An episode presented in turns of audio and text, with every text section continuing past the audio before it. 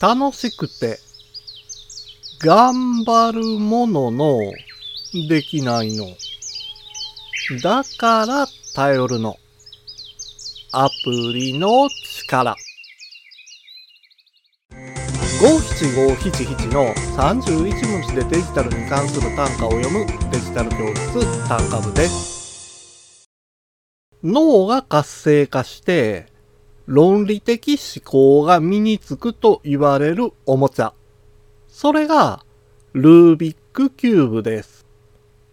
各面異なる6色で構成された 3×3 の9マスに分割された四角形のおもちゃは、日本では1980年に発売され、未だに人気の高い製品です。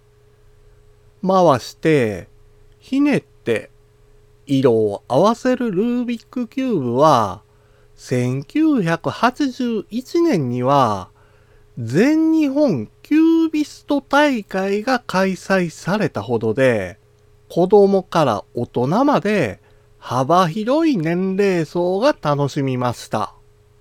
しかし、残念ながら、どんなに頑張っても、すべての色を揃えて完成させられないという人もいるでしょう。それならアプリの力で正解を導き出せばいいんです。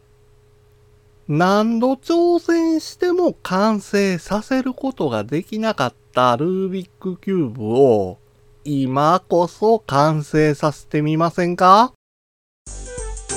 今回の単価は画像付きでインスタグラムやツイッターにも投稿しています。また、デジタル教室ではアプリやパソコンの使い方などの情報をウェブサイトや YouTube、ポッドキャストで配信していますので概要欄からアクセスしてみてください。デジタル教室単価部でした。